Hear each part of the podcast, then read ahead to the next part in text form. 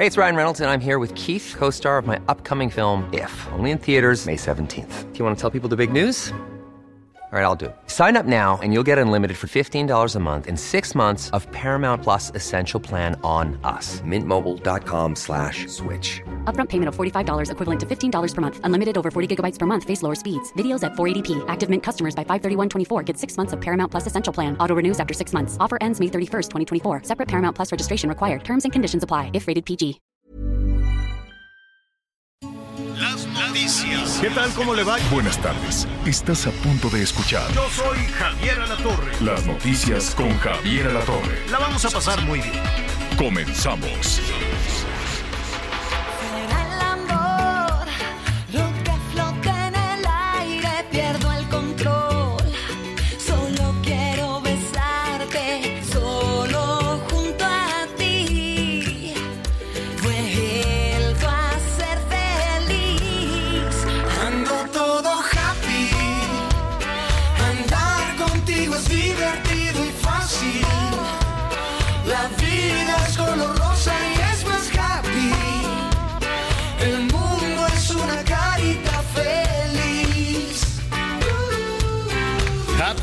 Happy se llama y es la mismísima Sasha Sokol.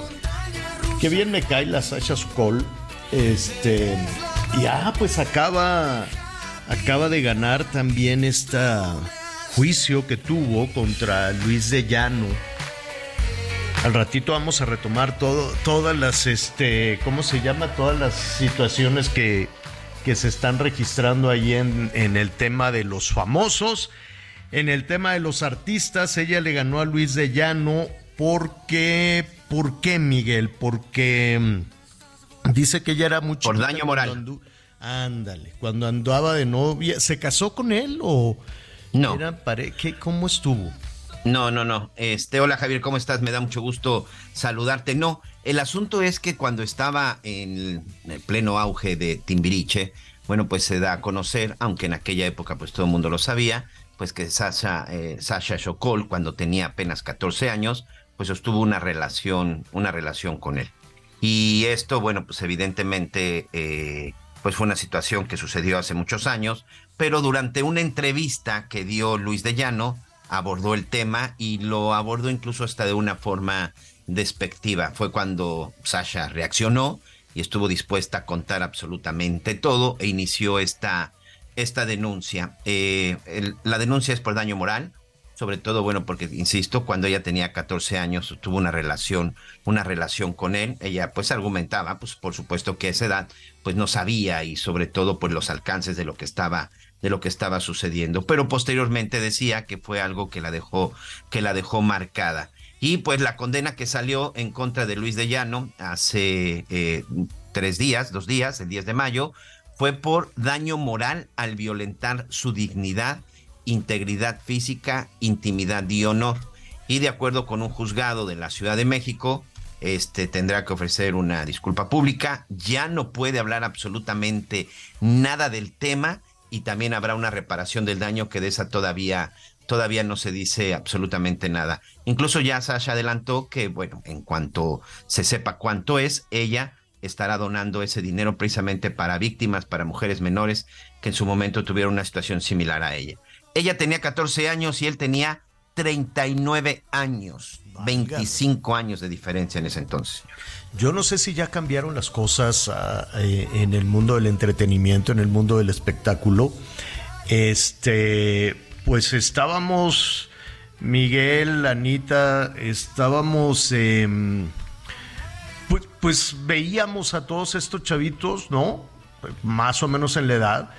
Eh, ¿Qué había? Pues había Timbiriche, había... eh, Sasha Estaba eh, Parchís, Parchís estaba un poco después también Menudo. Menudo, eh, ¿Te acuerdas que eran de como Menudo? los grupos del momento, ¿no? Y casi todos salieron muy raspados.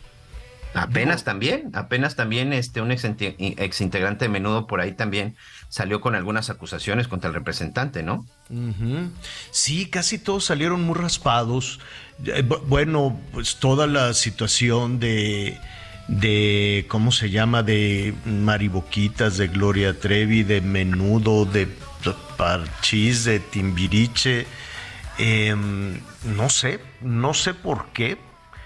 Eh, no sé si ya las cosas cambiaron, no sé si la industria del entretenimiento es distinta, no sé si los papás están más atentos a las situaciones o porque se acabó también ese giro. En este momento no hay no hay estos grupos musicales así de niñas No, y no. de niños, ¿no? No, no, no, grupos juveniles como en aquella época, la verdad es que no. Creo que si mi mente no me falla, el último fue este grupo RBD, pero a partir de ese momento no recuerdo otro grupo juvenil exitoso, por lo menos no en México. Mira, es como ahorita también el caso de estas chicas, si no me equivoco, coreanas, ¿no? Que también dicen que, que están a Blackpink, de aquí me está diciendo nuestro, nuestro productor, por ejemplo, también lo que han denunciado, que prácticamente están en este grupo viviendo una esclavitud moderna, Javier. Sí, este, pues, qué, qué terrible, ¿no? Tan glamorosa que se ve, tan aspiracional, pues porque todas las jovencitas y todos los jovencitos, pues todos querían salir en la televisión, cantar y todo este tipo de cosas. Y mira el tiempo, todo lo que se va descubriendo. Qué barbaridad. Bueno, hasta al ratito en, en nuestra sección de entretenimiento, este, Talía también eh, se queja de Raúl Velasco. Que es una gran estrella, este, se queja también de todo el maltrato que le dio Raúl Velasco. Dice que, pues, al- al- no, no recuerdo, pero pues que ahí que en- siempre en domingo, pues que la maltrataban, que Raúl Velasco le decía que era una corrientota y pues era una niña. Claro. Entonces, este, qué difícil, ¿no? Y, y los papás, pues no sé. Digo, hay carreras que han avanzado. Mira, a ver, ¿qué quieres que te diga? ¿Sabes a quién quiero? Le mando saludar y le quiero hacer una larga, larga entrevista a la Angélica María para que ella nos cuente cómo pudo, ¿no? Transcurrir toda su vida desde una niñita actriz a convertirse en una gran madre, una gran esposa, en este educar bien a sus, bueno, que también siguió la carrera artística y demás. Ahí está Lucerito también, ¿no? Este, pero- Oye, y que en su momento criticada por muchos medios del espectáculo, ¿eh? A la mamá de Lucero, de que siempre andaba con ella de arriba para abajo y que no la soltaba. Pero bueno, al final, este, pues creo que la señora sí sabía o se daba cuenta de lo que podía correr en riesgo su, su hija en ese entonces, pues Lucerito, que también empezó muy joven. ¿Y qué decir de todo el clan Gloria Trevi, señor? Sí, sí, que, que- pero mira, todo se va, todo se acomoda al tiempo, ¿no? Como digo yo, en el camino las calabazas se acomodan en la carreta, por más roto que esté el camino.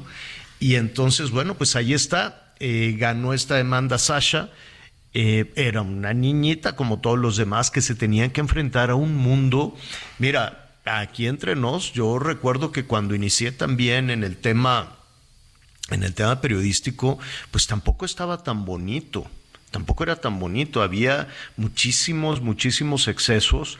Hay personajes que lograron salir adelante con su carrera, que lograron salir adelante todos muy bien. Hay otros que no y otros que lamentablemente, tristemente se quedaron en el camino, otros que pues que fallecieron. Este, pues yo estaba muy chiquitito y veía ahí algunas cosas, bendito sea Dios, nunca me metí palondo, nunca me enganché con nada de eso, siempre estuve ahí una, una distancia y al tiempo cuando me pregunto me preguntan, eh, ¿por qué? Yo creo que todo tiene que ver también con los valores, con tu familia, ¿no?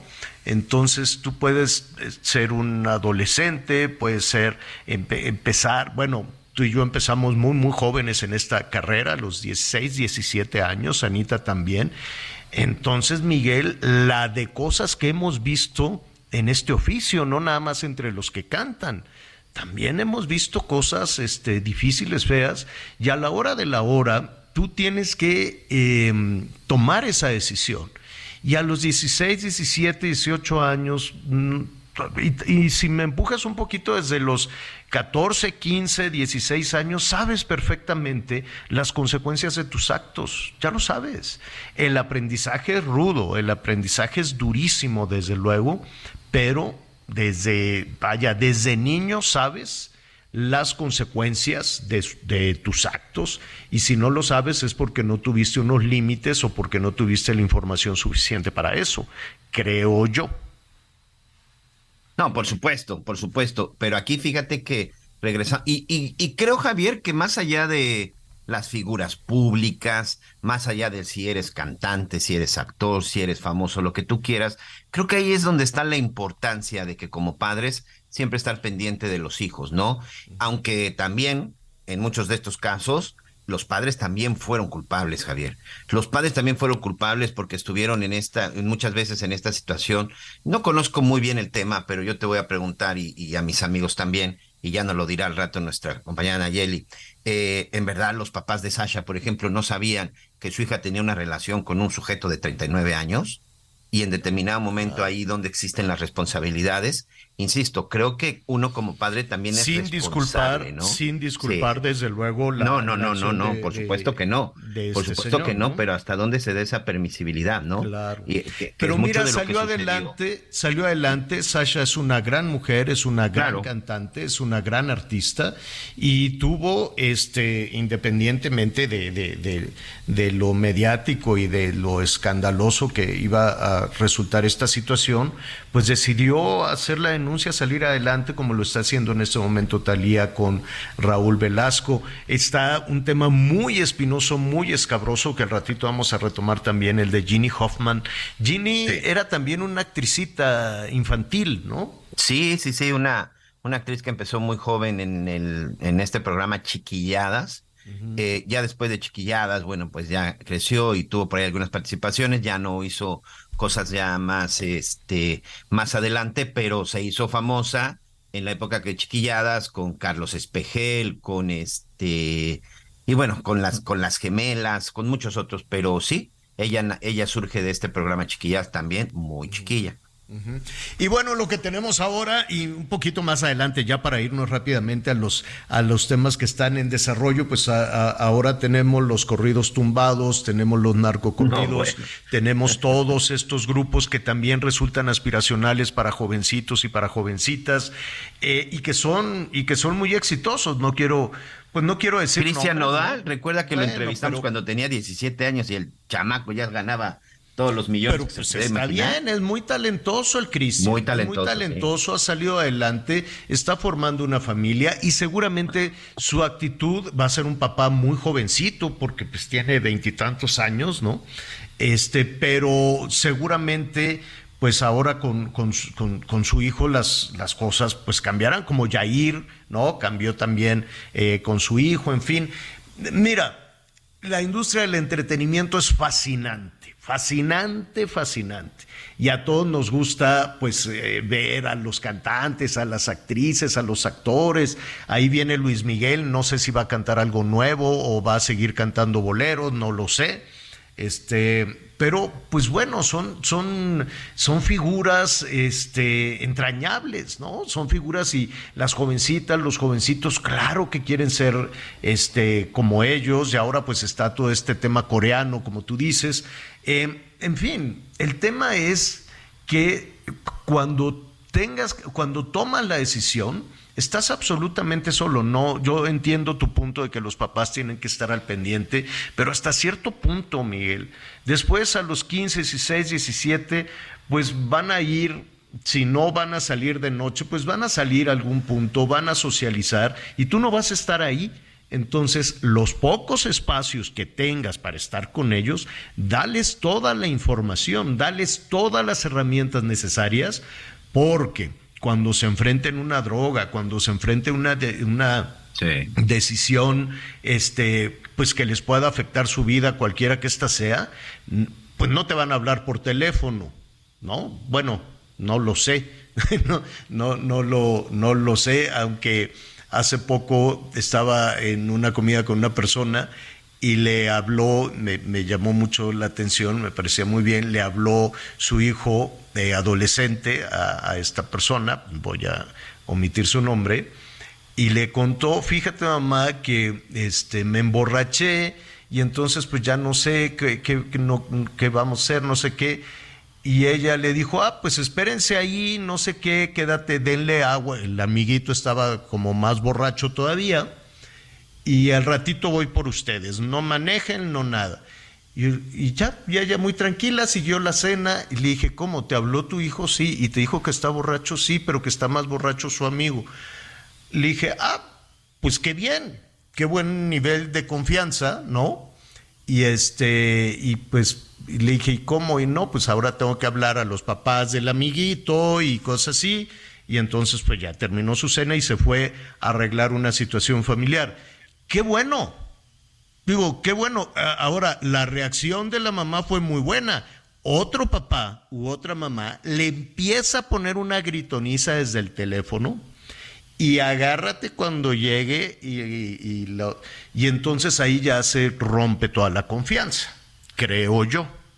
No sé, que nuestros amigos tendrán como siempre, la, la mejor opinión sobre, sobre estos temas, sobre estas cosas complejas, en muchas ocasiones difíciles, en la mayoría, en la mayoría de, de los casos, ¿no? Porque, pues, tampoco, la otra parte es que tampoco hay una, ¿cómo te diré? Un, una guía para el buen padre. No, no, ¿No? no. la verdad es que no Es la muy hay. Javier. difícil, Y, ¿no? y padres de bebés, y padres de niños, y padres de adolescentes. Hoy, por ejemplo, que ya soy padre de, de prácticamente ya de, de dos mujeres, este, hechas y derechas, 24 y 19 años, y uno sigue aprendiendo junto con ellos, ¿eh? Es muy complicado. Creo que eso es algo que le ha faltado a alguien, inventar una escuela para padres, aunque no sé si algún día se pueda lograr.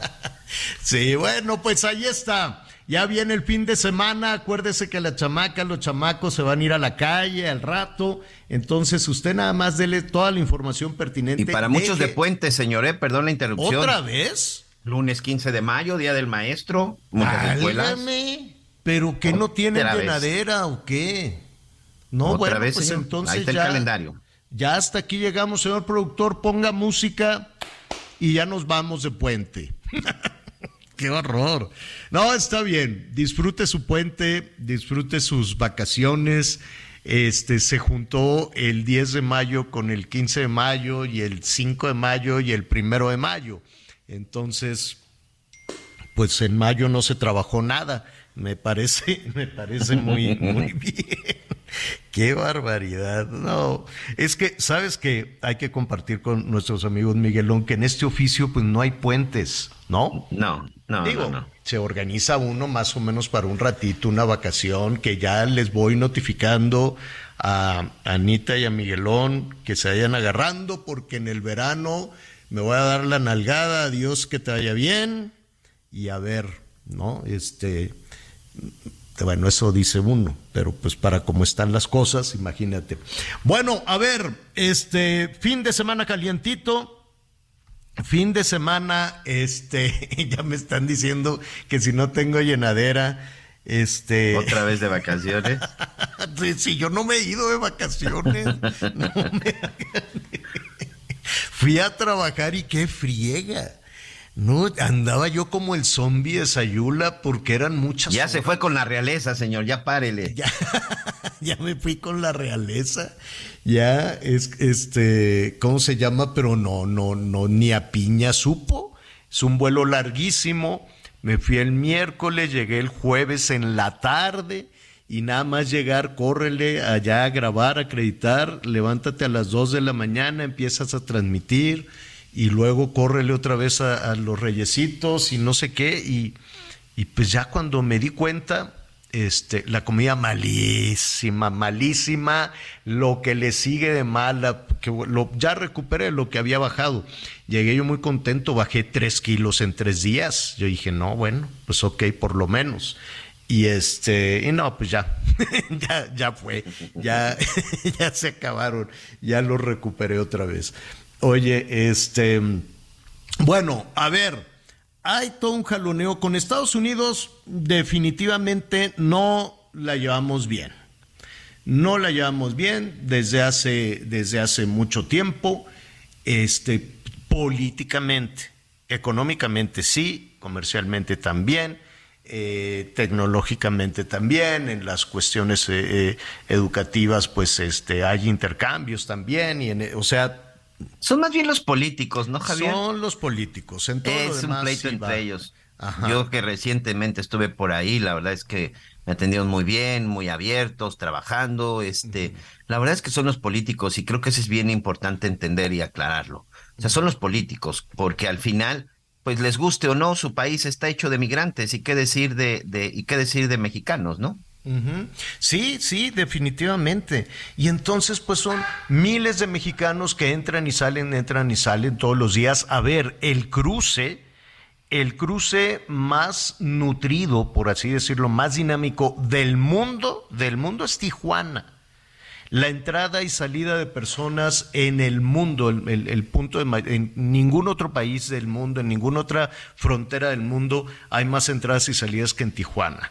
La gente se lleva bien, vienen los turistas de Estados Unidos, llegan, consumen, este, van los turistas eh, mexicanos, en fin, la dinámica es distinta. Ah, pero cuando aparecen los políticos, Sí. Tanto republicanos como demócratas, como de Morena, como del PRI, como del PAN, como de lo que tú quieras y mandes, ya se amoló la patria, ya se arruinó la patria y andamos ahí agarrados de, de la greña. Esto viene independientemente de la crisis muy seria, muy fuerte, desde luego, que se está viviendo con los migrantes. Es un asunto serio, es un asunto doloroso, nadie quiere por gusto estar recorriendo los caminos de, de México llenos de peligros, llenos de, de- de extorsiones, ir en las carreteras, simplemente ir a cuarenta y tantos grados con el asfalto caliente, Miguel, el asfalto caliente o el desierto allá en el, en el, en el norte del país, las temperaturas con humedad en Chiapas, en Tabasco, todo ese camino, lolos que agarran hacia Veracruz y hacia Tamaulipas para poder entrar por el área de, de Reynosa. Y luego ponerte en manos de criminales, ponerte en manos de polleros que te sacan un dineral espantoso y te dejan ahí tirado. Como cuando dejaron tiradas a las tres niñitas, ¿te acuerdas? En un islote. Qué desalmado. El que, el que las grabó además para decirle a la mamá, mira aquí ya están tus hijas. Una niñita chiquitita de tres años, cuatro años encargándose de sus hermanitas. Y también la mamá, cómo las deja en manos de un pollero. Sí, sí, sí. ¿Cómo deja esa mujer en manos de un pollero a sus tres hijas, una de brazos y otra de un año y la más grandecita cuidándolas a todas de tres o cuatro años? Y las dejó, en serio, dejaste a tus hijas en manos de un traficante de personas. Ay, es que me dijo y yo le creí. Y como, no, pues sí, yo entiendo que en la desesperación la gente cree absolutamente todo. Ese es el éxito de los polleros, que la gente les cree. Y la gente, y les dicen, sí, te voy a cobrar cinco mil dólares, diez mil dólares. Son unos dinerales y hacen unos esfuerzos impresionantes. Nadie por gusto quiere sufrir eso. O que lo secuestren. O que al rato se conviertan en sicarios del narco. O que a las jovencitas las abusen y veto a saber en dónde acaban también. Porque se pierde el rastro de todas estas personas. Tenemos en nuestro país miles y miles de personas desaparecidas, pero Miguel, no tenemos el conteo de No. los migrantes desaparecidos. No, esa, esa cifra, esa cifra no existe, Javier. Y no existe por una simple y sencilla razón, porque muchos de ellos, que incluso pues, son centroamericanos, son sudamericanos o de la India o africanos, porque por aquí pasan todas, todas las nacionalidades por nuestro país, al final cuando son detenidos, cuando son secuestrados, cuando son asesinados, cuando son desaparecidos, pues ¿quién va a dar a conocer su reporte? ¿Quién va a presentar su denuncia? Muchas veces su familia ni siquiera saben lo que sucedió con él, simple y sencillamente pues se dejan de comunicar y no saben en qué parte del camino llegó o simplemente si llegó y ya se desconectó, porque esa es la realidad, o sea, Ya- platicando con gente del grupo Beta rápidamente, señor, ahí en Tijuana, como parte de los reportajes me decían que pues probablemente la cifra de desaparecidos podría ser igual o un poco mayor de la que actualmente tenemos en México, que es arriba de 60 mil personas. Sí, no, terrible. Lo vamos a retomar porque ya tenemos que hacer una pausa y además uno se queda pensando, alguien que tiene un hijo desaparecido, alguien de Honduras, de Venezuela, de, de donde tú quieras, hasta de países africanos, de varias partes. ¿A quién le van a hablar en México para preguntar? No. ¿A quién? No. Eh, Ya, ya quitaron los, los galeras esas de migración. Dice, dicen los de la Comisión Nacional de Derechos Humanos que es que las estamos revisando, como si fueran independientes, como si fueran autónomos. ¿Qué tal que encontraran algo terrible los de la Comisión Por eso, Nacional la, de por eso la Derechos Humanos? revisan, no nos vamos a enterar que encontraron. Nada, nada. Y si encuentran algo malo, ¿tú crees que lo van a decir? Hombre, No. Vamos a hacer una pausa y volvemos.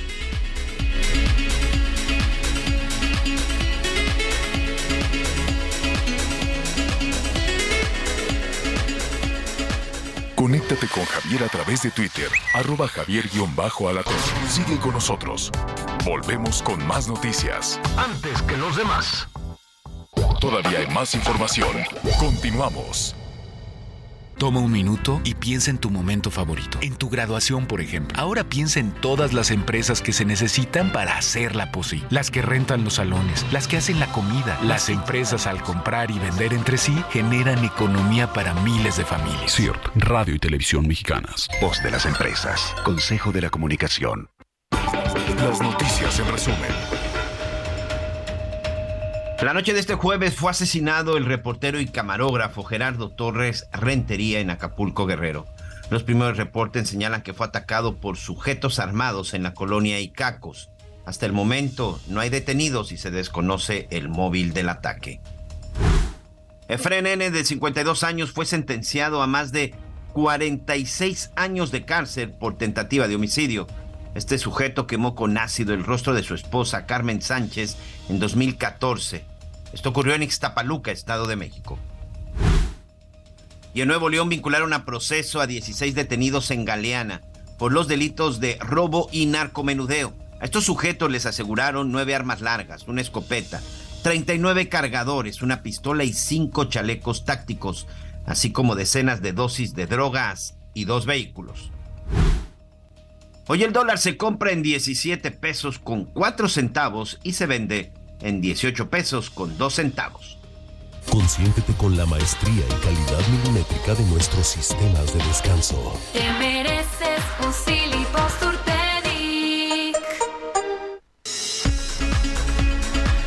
Bueno, cada, cada minuto, cada hora que pasa, la situación es más desesperante para miles y miles de personas en las dos eh, líneas fronterizas. La sur, que es, bueno, un, caos, evidentemente tiene muchísimo mayor reflector la frontera norte por el tema con los Estados Unidos, por las decisiones que están eh, tomando al otro lado de la frontera y, y pues han sido muy claros. Hasta aquí no se van a... a ver, lo, dijo Mallorcas, Alejandro Mallorcas, el responsable de la seguridad nacional allá en los Estados Unidos. La frontera no está abierta, la frontera de los Estados Unidos no está abierta, no se van a otorgar, este, no, no va a haber trámites de asilo y quienes entren de manera irregular, quienes, que, quienes se crucen como indocumentados, eh, enfrentarán cargos criminales, no estarán vetados para recibir asilo. Todas aquellas personas que quieran tramitar su asilo por cualquier situación de violencia, lo que tú quieras, lo tendrán que hacer en sus países de origen. Hasta la semana pasada lo podían hacer esperando en México, pero ya no. Ahora lo que les están diciendo, lo tienes que hacer de manera digital, hacer una solicitud, esperar en tu país de, de origen, porque se dieron cuenta de que el quédate en México pues tampoco ha funcionado porque siguen presionando para que entren a México. Y la otra cuestión, la definitiva, es que serán expulsados de inmediato expulsados de inmediato todos aquellos que, que, que es lo que estaba sucediendo todavía hasta ayer, Miguel, que llegaban y, y decían, pues como quiera cruzamos, nos encontramos una patrulla de la migra y nos entregamos. Y en cuanto nos entreguemos, nos van a llevar a una a un lugar, nos van a llevar ahí una oficina y entonces vamos a decir que queremos este asilo, iniciará el proceso de asilo que puede tardar un tiempo, que puede tardar unos años, pero se pueden quedar en los Estados Unidos en tanto se les daba ese asilo o en el peor de los casos era el quédate en México. Ahora tampoco será así. Y bueno, hay dudas, mire, por ejemplo, de lo que se anunció Hoy, eh, hoy por la mañana, independientemente de que vamos a retomar lo que dijo el senador Kennedy, estos insultos a México, todas estas dificultades entre los políticos mexicanos y, la de los Estados Unidos, em, el gobierno mexicano dijo, fue muy claro también a decir que no va a recibir, que no puede y que no va a recibir a más de mil personas, más de mil migrantes en México diariamente. Dice, no lo vamos a hacer Ah, dice, no aceptará que Estados Unidos haga deportaciones superiores a los mil migrantes diarios, que ya de por sí cualquier ciudad fronteriza, Ciudad Juárez, Tijuana, Mexicali, Matamoros, Reynosa, la que tú quieras, Miguel, recibir a mil personas todos los días, si ese es el tope que ha puesto México, ¿cómo vas a atender? ¿Cómo vas a alimentar? ¿Cómo vas a cuidar? ¿Cómo vas a darle medicamento, atención, cuidados a mil personas todos los días? Independientemente de lo que digan, no, no vamos a recibir más de mil. Bueno, pues ya con mil, es, ya con mil diarias, es ya una situación de emergencia. ¿Y cómo le vas a hacer para que no te lleguen más de mil? ¿Cómo? ¿Vas a decir, va a estar ahí la fila que digan ya hasta aquí? Así como cuando este, pues, vas a entrar a algún lado y dicen, no, ya hasta aquí nada más. Oye, y los demás, no, que se queden ahí en Estados Unidos. Ah, a ver, ¿cómo le vas a hacer para obligar al gobierno de Estados Unidos a no llevar a cabo esas expulsiones masivas, esas expulsiones express a territorio mexicano? ¿Cómo le vas a hacer? ¿Vas a enfrentar al ejército mexicano con el ejército de los Estados Unidos y decir, ya hasta aquí no pasa ni uno más? Pues es la soberanía mexicana, ellos podrían definir eso. O sea, el gobierno mexicano, claro que puede hacerlo. Lo que no entiendo es cómo lo van a llevar a cabo, cómo van a tener el control de cuántos están expulsando justo en este, justo en este momento hacia territorio nacional. Eso en la frontera norte. Pero mira, ahorita nos vamos a comunicar con Pedro Gerardo. Esta que ya está por ahí, señor. Este, a ver, Pedro, primero te, te saludo con muchísimo gusto. ¿Cómo estás, Pedro Gerardo? Buenas tardes. Bien, Javier, muy buenas tardes, Miguel, un fuerte abrazo. Pues bueno, aquí la situación, lejos del discurso, Javier, eh, del tema de los que se están eh, llevando, los que pudiesen traer, lo cierto es que son miles los que siguen llegando, este centro de atención temporal que instalado en un parque, en el Parque Ecológico de Tapachula, a finales del mes de abril, estuvo atendiendo, por lo menos dicen las, propias autoridades, un poco más de dos mil migrantes diarios. Eso habla que hasta el día de anoche que estuvo abierto este centro de atención temporal, atendió por lo menos eh, a 30 mil migrantes. Estos recibieron una forma migratoria múltiple que aunque tenía sus restricciones, Javier, porque también tenía que ver con la nacionalidad, por ejemplo, los haitianos, venezolanos, cubanos y nicaragüenses recibían este formato múltiple migratorio para permanecer de manera regular hasta por 45 días con libre tránsito por México. Y el resto de las nacionalidades, entre ellos los de Sri Lanka, los que venían de Eritrea, de venían de cualquier otro país, recibían únicamente el documento para permanecer hasta por 15 días, pero únicamente del lugar en donde se expedía ese documento. pero aún con la restricción, en Chiapas, así es. Pero aún con las restricciones, Javier Miguel, este documento lo utilizaron los migrantes para poder avanzar sin ningún problema. Es decir, de, de finales de abril hasta el día de ayer, por lo menos del sur al norte avanzaron más de 30 mil migrantes y hoy, en la madrugada, Javier, comenzaron a desmantelar eh, este centro gigantesco que instalaron en Tapachula. ¿Y qué están haciendo ahora? Porque los migrantes siguen llegando por la frontera sur del país. ¿Qué es lo que están haciendo ahora? Ahora los están llevando en autobuses de Tapachula a Tuxtla Gutiérrez, que es la primera ciudad donde los van a, los van a llevar. Y ahí les van a dar... perdón, ¿y ahí qué va a pasar? Allí les van a entregar, dicen, este mismo documento, el formato múltiple migratorio, también dependiendo de las mismas nacionalidades, pero todos mundo sabemos, y bueno, lo hicieron en los últimos días, el mismo documento lo van a utilizar para poder transitar los migrantes eh, por México. Así que después de este discurso, dice México, bueno, los, los vamos a, a- a detener o contener, pues bueno, lo cierto es que sí los atienden, pero les siguen dando un documento para transitar. A ver, eh, aquí viene la confusión entonces, Pedro, porque a los miles y miles que llegan por hora, o sea, este fin de semana seguramente seguirán llegando de no nada más de, Venezuela, de Nicaragua, de Cuba, de Honduras, Salvador, llegan de diferentes países. Pues, llegan de países asiáticos, de países africanos en una aventura, no sé cómo es la ruta, creo que bajan hasta Brasil y desde ahí van subiendo. Es, es un asunto este, muy doloroso, muy penoso.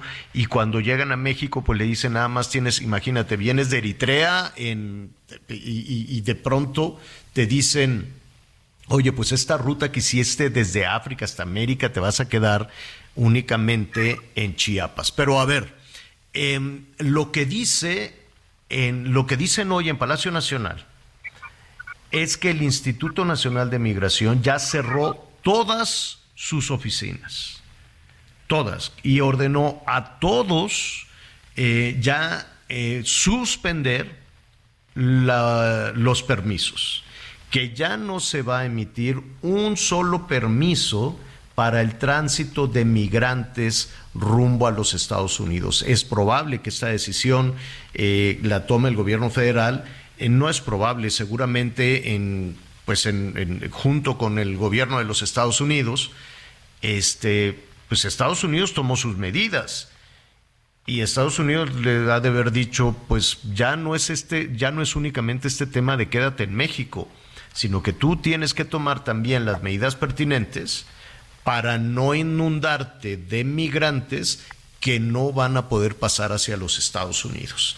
Entonces, el Instituto Nacional de Migración ordenó que ya, primero retirar todas sus, sus, este, ¿cómo le decían a estos? eh, Las estancias migratorias, Javier. Las estancias. Con un argumento que nadie se creyó. Primero decían, es que las vamos a cerrar para que vengan los de la Comisión Nacional de Derechos Humanos a revisarla. ¿Qué van a ir? ¿Quién? Co- Como, si tuvieran este claro. tantos elementos para hacerlo mentira, no lo van a hacer. Y si encontraran alguna anomalía los de la Comisión Nacional de Derechos Humanos, que son empleados, no, no tienen autonomía, que son empleados de, de- Palacio Nacional, pues no iban a denunciar nada porque también pondrían, eh, le agregarían al de pues hay una, eh, hay un, está vinculado a proceso el titular del Instituto Nacional de Migración. Entonces, ¿tú crees que le van a echar más, este, con más combustible a la hoguera? Claro que no. Entonces, la Mira, duda, por ejemplo, la duda, ¿qué, qué van a hacer en, en Tuxtla? Es que esa es una de las grandes eh, complicaciones, Javier, porque, por ejemplo, este documento nos dice que van a cerrar las estancias migratorias que tienen, por ejemplo, en Chiapas, y entre las que nos llamó mucho la atención es que decía, vamos a cerrar la del Hueyate, que está en Huixla, vamos a cerrar la del Cupapé, que es una que tenían en Tuxtla Gutiérrez, y uno que era una, insta- una instalaciones que tenían la, es el programa México-Americano de la, de la Mosca del Mediterráneo. Pero esas oficinas, esas estancias migratorias, Javier, ya tenían años cerradas, o sea, es decir, ya no funcionaban y en la lista esta que, que emitieron, pues aparecían. Entonces, lo que nos dijeron hoy por la madrugada aquí, que iban a llevarlos a una instancia nueva que tienen en Tuxtla Gutiérrez y que si no cabían en ese lugar, los iban a llevar a una que tienen ahora en la entrada, en, en, en los límites entre Chiapas y Oaxaca, en Tapanatepec. Entonces, ahí también hay, hay- hay una situación como que de doble discurso, porque por un lado dicen, bueno, ya no, ya no les vamos a dar nada, ya no los vamos a llevar a estaciones, pero por el otro, pues les los siguen recibiendo, les siguen dando los documentos e incluso este llevándolos a nuevos a nuevos centros de detención que a final de cuentas así eso es un centro de detención temporal eh, a estos eh, miles de migrantes porque seguirán llegando Javier aquí a la frontera sur. Tenemos eh, miles de kilómetros completamente libres en la frontera sur del país Es justo lo que te iba a preguntar, ¿cómo es la frontera? ¿Cómo es la frontera eh, eh, eh, que, que se tiene con Guatemala? eh, bueno, la frontera que se tiene con Belice también es absolutamente abierta, ¿no? Eh, pero tenemos estas imágenes, tenemos estas imágenes, por ejemplo, en el imaginario de las garitas y el alambre de púas y el muro y todo lo que hay con Estados Unidos, ¿no? ¿Cómo es el punto fronterizo? ¿Es una reja? ¿Qué, qué hay?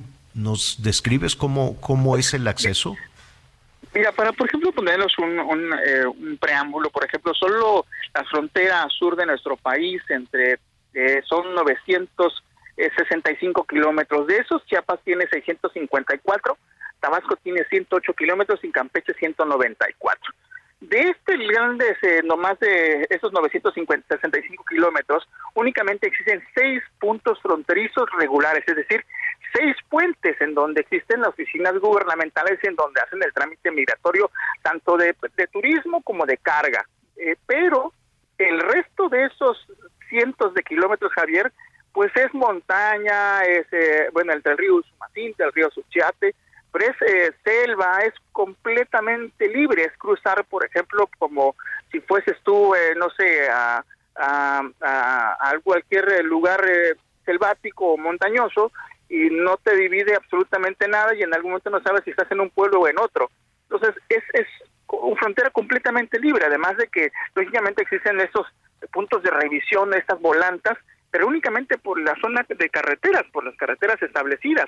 El resto, los migrantes caminan por caminos de, de extravío, se meten, pues bueno, la imagen que tenemos muy frente, creo que todos los mexicanos, viendo a los migrantes cruzar por las balsas estas, por el río Suchiate, que es algo normal, digamos, que es la forma en la que son más visibles, pero tenemos abierta completamente la frontera sur y entran miles, miles de migrantes todos los días, Javier. Digo, porque además hay que, hay que comentarlo también, no necesariamente cruzan de, de, Guatemala o de algún otro país centroamericano para irse hacia los Estados Unidos. También es cierto que este cruce abierto es de personas que vienen pues a comprar víveres, a comprar telas, a comprar juguetes, ¿no? En fin, México, pues toda, todas las ciudades de, de, de, mm, de los puntos eh, eh, fronterizos que nos has señalado, Chiapas, Tabasco, Campeche, pues son abastecedores cotidianos para familias centroamericanas, ¿no? Claro, sí, porque incluso hay que recordar, por ejemplo, solo la diferencia de moneda, por ejemplo, que tenemos México, el peso contra el quetzal guatemalteco, por ejemplo, eh, la, conversión la, hacemos aquí, por ejemplo, por cada por cada 100 este, pesos se dan este, tres quetzales, por ejemplo. Eh, entonces, eh, hay, hay, una infinidad de, de ganancia en cuanto a mercancías y productos que hacen al venir a comprar los, los guatemaltecos, por ejemplo, a la zona fronteriza y regresar con esas mercancías y venderlas en, en, Guatemala. Por ejemplo, una tele les puede costar muy, muy barata aquí en, en, Tapachula, por ejemplo, les puede costar, no sé, 20, 30 este, por ciento menos y allá, pues, lógicamente, tiene una gran ganancia. Entonces, esa es, es una eh, un vaivén cotidiano de mercancías y de productos y de, de, personas que tienen incluso la tarjeta de distante eh, fronterizo, que es una tarjeta que se utiliza desde hace mucho tiempo. Pero lógicamente los más son los que vemos que vienen pues con la firme intención de entrar a México para ir a Estados Unidos, ¿no?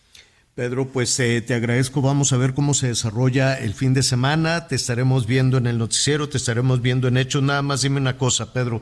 Em, si ya están cerrados eh, estas instalaciones del Instituto Nacional de Migración, si dicen que los van a mandar en camiones, ¿quién pagará esos camiones? Y los que deciden no subirse a los camiones, ¿qué hacen? lógicamente los paga la operación migratoria, eh, son camiones que utilizan el INM para traer a los migrantes que tienen en otros estados del país y que los concentran aquí en el sur.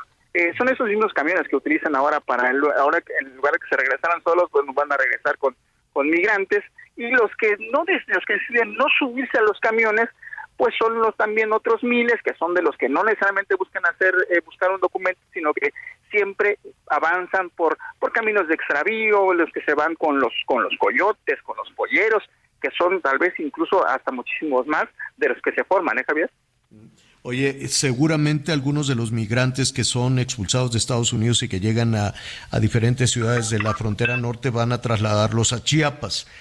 Cuando llegan a Chiapas, ¿qué hace el gobierno mexicano? ¿Los expulsa? ¿Los deja ahí?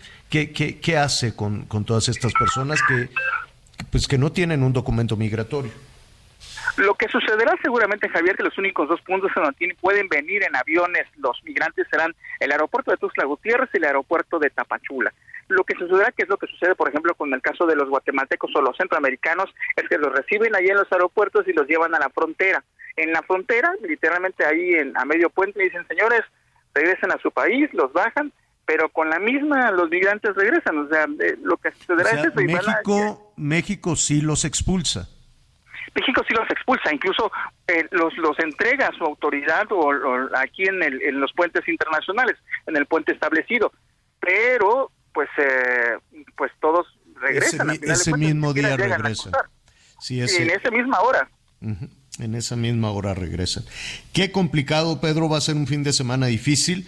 Muchísimas gracias por la crónica y estaremos atentos a tu crónica, a tu reporte. Te mando un fuerte abrazo, Javier. Gracias y saludamos a nuestros amigos allá en Tuxtla Gutiérrez, el Heraldo Radio 88.3 de la FM, en Brownsville 93.5, McAllen 91.7 el Heraldo Radio y en Huntsville en el 104.3 de la FM. No le veo, no le veo pronto una solución a esto, Miguel. Y aquí pues hemos defendido que así como las mercancías pueden entrar y salir, eh, a ver, trabajo hay para todas estas personas. Quieren trabajar, no quieren vivir de, de, de, de, pues de becas y dádivas y programas sociales, sino Claro. se quedaban aquí en México. Entiendo Claro. que lo que quieren es trabajar. Y lo que no hay, y lo que los mismos republicanos le han criticado a los demócratas, es que en cuatro años el presidente Biden no pudo o no quiso, o por alguna razón no supo organizar eh, un tema migratorio.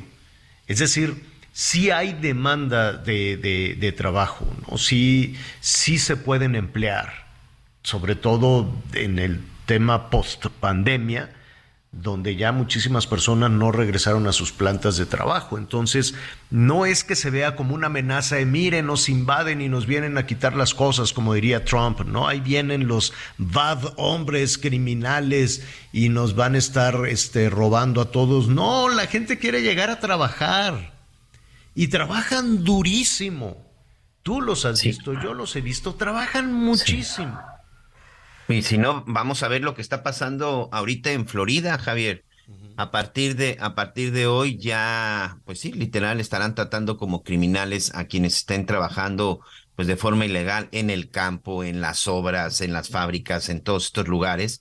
Incluso si tú eres un empleador y te encuentran una persona que sea ilegal, tendrán este, que pagar una multa de 10 mil dólares. Y desde muy temprano, pues muchos amigos, muchos paisanos este, han estado subiendo videos a las redes, sobre todo recorriendo los campos. Incluso Armando Guzmán, nuestro compañero y amigo de, de- que está en Washington y todo esto, pues ahí precisamente decía, ¿y qué va a pasar ahora, no? Este, ¿quién se va a encargar del campo? ¿Quién se va a encargar de las obras? O sea, el gobernador de Santis y todos sus y todo su séquito. Hay una, hay uno, un video por ahí que me encontré de un mexicano que este, al parecer es un ingeniero que está debidamente allá trabajando y dice, pues estoy en espera de que me traigan a los trabajadores americanos, a los estadounidenses, porque todos los que teníamos aquí, que evidentemente estaban de, de forma ilegal, pues ya se tuvieron que ir y hoy tengo ya 40 minutos esperando y no han llegado. Una hora y media después dijo, pues me voy a tener que ir porque no llegaron los empleados norteamericanos a trabajar a la obra en la que se encontraba en la zona de Florida, Javier. Sí, al ratito vamos a explicar esta, esta decisión electorera, ¿eh? electorera también porque el gobernador de Florida pues eh, quiere que los republicanos lo, lo nominen como candidato a la presidencia de la República. Y algo que utilizan los republicanos, a pesar de que el gobierno mexicano está así, no, los republicanos son a todo dar y Trump es nuestro super cuate. Los republicanos se la pasan insultando un día sí y otro también a México, pero pues por alguna razón el gobierno mexicano dicen que no, que son padrísimos supercuates, pero pues quién sabe. Eh, la agarran contra los migrantes. Y aquí Florida tiene trabajadores mexicanos, sí, sí los tiene, pero no, no tantos como California, Texas, Arizona, ¿no?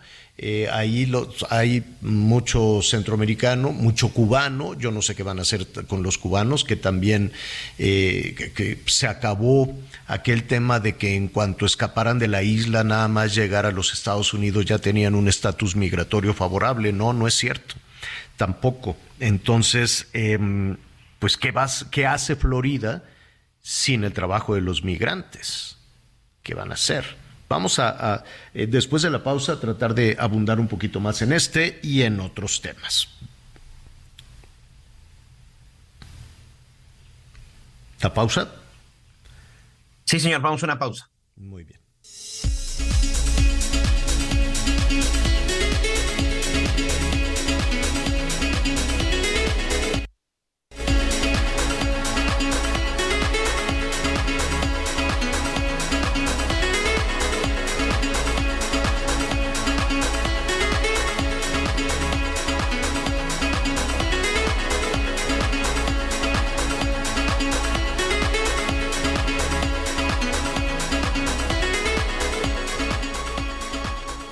Conéctate con Miguel Aquino a través de Twitter, arroba Miguel Aquino. Toda la información antes que los demás. Ya volvemos. Todavía hay más información. Continuamos. Ruta 2023. Hiring for your small business? If you're not looking for professionals on LinkedIn, you're looking in the wrong place. That's like looking for your car keys in a fish tank. LinkedIn helps you hire professionals you can't find anywhere else, even those who aren't actively searching for a new job but might be open to the perfect role. In a given month, over 70% of LinkedIn users don't even visit other leading job sites. So start looking in the right place. With LinkedIn, you can hire professionals like a professional. Post your free job on linkedin.com/people slash people today.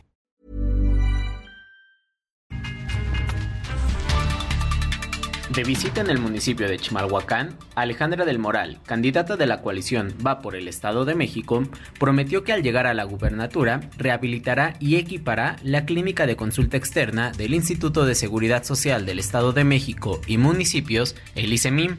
Además, del Moral también se comprometió a crear un programa de regularización de la tenencia de la tierra para que los vecinos del municipio aseguren su patrimonio.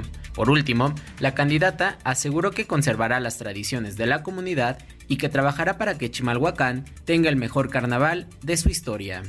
En tanto, Delfina Gómez de Juntos Hacemos Historia en el Estado de México se reunió con vecinos del municipio de Villa Guerrero, con quienes se comprometió a impulsar la floricultura para que sea reconocida y proyectada a nivel internacional.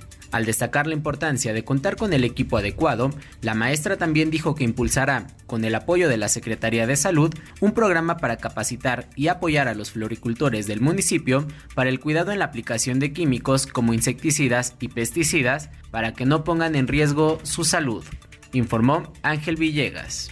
A 24 días de la elección en Coahuila, Continúan las campañas. El día de ayer en Piedras Negras estuvo el candidato de Morena, Armando Guadiana Tijerina. Estuvo recorriendo algunas calles, colonias y se tomó fotografías con algunos de sus simpatizantes, sobre todo con mujeres, a quienes les recordó que parte de su eje de esta campaña electoral es precisamente lo que tiene que ver con el apoyo a la mujer coahuilense. Recordó los cinco ejes fortalecimiento político con perspectiva de género, fortalecimiento económico, salud y deporte, educación y cultura y la inclusión en todos los ámbitos sociales. También hizo un llamado a las mujeres que siguen a otros partidos como el PT, el Partido Verde e incluso la alianza formada por el PRI-PAN-PRD, para que voten por él el 4 de junio y así terminar con casi 100 años del gobierno de un solo partido. Oiga, eh, mire, eh, vamos a, antes de ir con, con, nuestro, con nuestro siguiente invitado, vamos a poner un poquito, un poquito en contexto lo, lo que está sucediendo, ya lo decíamos, los agarrones que hay en, en, materia, en materia política todos los días entre el Poder Ejecutivo y el Judicial pues es, no, no hay propiamente una respuesta, ¿no? Ya decíamos que son vecinos, son vecinos del Palacio Nacional con la Suprema Corte y todos los días salen ajos y cebollas desde Palacio Nacional hacia los vecinos de al lado.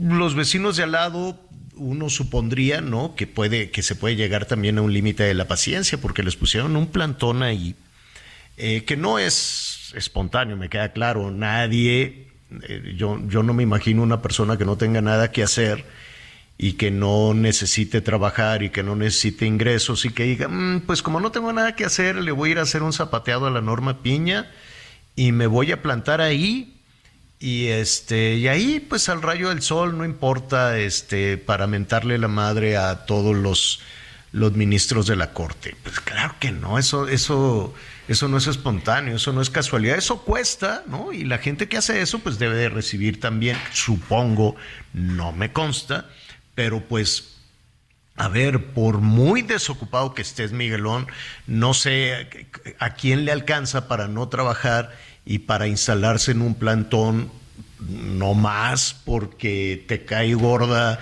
la ministra presidenta. ¿Te alcanzaría para quedarte ahí así? O o, pues tú, digo, como todo en la vida, pues no pasa nada que digan, pues sí, ahí me dan una lana y esa es mi forma de vida. Mi forma de vida es organizarme para ir a manifestarme de tal o cual forma. Eso, eso ha sido la esencia de las manifestaciones en nuestro país de todo tipo. No, no todas, me queda claro que algunas sí, algunas sí son este, convocadas por la ciudadanía, manejadas por la ciudadanía. Pero pues ahí vemos todos los que van con sus banderas de eh, que los del el Pancho Villa, los de, ¿cómo se llamaban? Los del hermano de Salinas, los del... Ah, el, Barzón, no, no eran el Barzón, los, estos que andaban invadiendo y cosas por el estilo y que, que se van cambiando de color partidista de acuerdo ahí en el Estado de México, como van, en fin.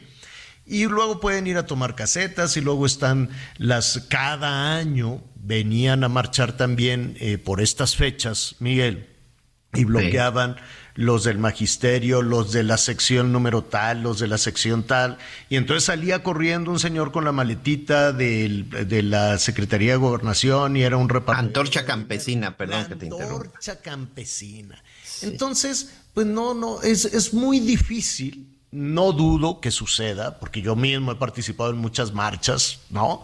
Este, no, no, no dudo que suceda, así ha pasado, pero pues siempre hay pues una motivación política. ¿Quién realmente va a decir, no, pues voy a dejar de ir a trabajar? Este, pues nada más con lo que me den ahí de, de, las ayudas estas económicas y ya con eso hago un plantón y ya este, voy a estar insultando todos los días a los ministros de la Suprema Corte hasta que acabemos con la Corte. Yo no sé si se puede acabar con el Poder Judicial a punta de mentadas, no lo sé, ¿no? Pero este, la ruta creo que es otra, la ruta es hacer una serie de modificaciones para que sea el Poder Legislativo el que nombre al Poder Judicial, eh, algo que también ha generado muchísimas, muchísimos eh, comentarios. Pero mire, pero mire lo que son las cosas. Hay en Jalisco, por ejemplo, saludos a nuestros amigos en Guadalajara, el Heraldo Radio 100.3 de la FM. Allá se están organizando también, están organizando una serie de protestas con organizaciones este, civiles, con organizaciones ciudadanas en defensa de la Corte.